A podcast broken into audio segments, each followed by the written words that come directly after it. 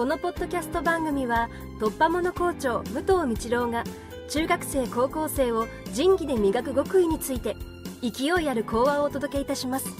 お楽しみください。訓示、えー今年の桜は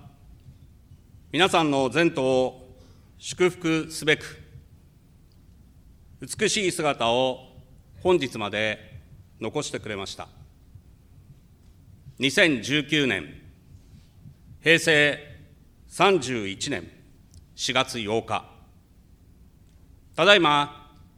新入生転校を受けられた293名の皆さん芝中学校へのご入学おめでとうございます。本日は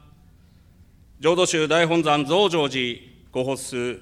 八木気象大僧正大歌並びに PTA 同窓会の役員の皆様にもご臨席を賜りまして晴れやかに芝学園第120回生の入学式が挙行されますこと、私どもにとりまして、この上ない喜びであります。ありがとうございます。保護者の皆様、ご家族の皆様、ご子息様のご入学、誠におめでとうございます。心からお喜びを申し上げます。さて、本年3月2日には、第114回生が大きな夢を抱き、本校を巣立っていきました。彼らの卒業記念品である。紅豊かと思い川という2本の八重桜も。正門渡辺海玉先生胸像横で皆さんの新しい門出を祝福しています。私たちは皆さんと共に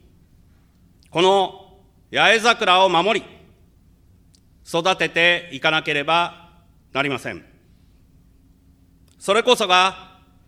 芝学園の伝統を受け継ぐこと校訓、順法自治の精神そのものになるからです。また、先日の始業式で、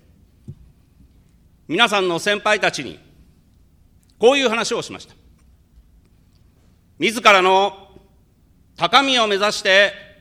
研鑽を積んでほしい。中学生には、少し優しい言葉で、相手の良いところをたくさん探してほしいと話しました。これは、浄土宗の教えの一つであり、本校で大切にしている友生の精神そのものです。新入生の皆さん、これからの6年間、大いに芝学園のフィールドで学園生活を豊かなものにしてほしいと願っています。お父様、お母様、私たちはこれらの精神を伝えるべく、日々教育活動に邁進することをお約束したいと思います。最後に、新入生の皆さん、時は流れて、皆さんは平成から令和の時代を生きていくことになります。芝学園で培った力、共に学んだ友、これらは人生の宝になることに間違いはありません。皆さんにかけられる、これからかけられるたくさんの言葉をしっかり拾い集めて、学園生活の中で、これからの人生を自らの足で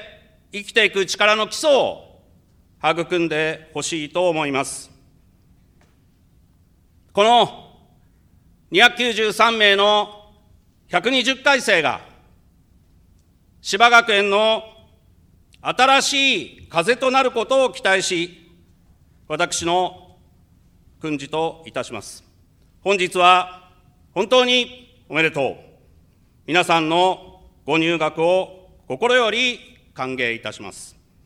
平成31年4月8日、芝中学校校長、武藤道郎。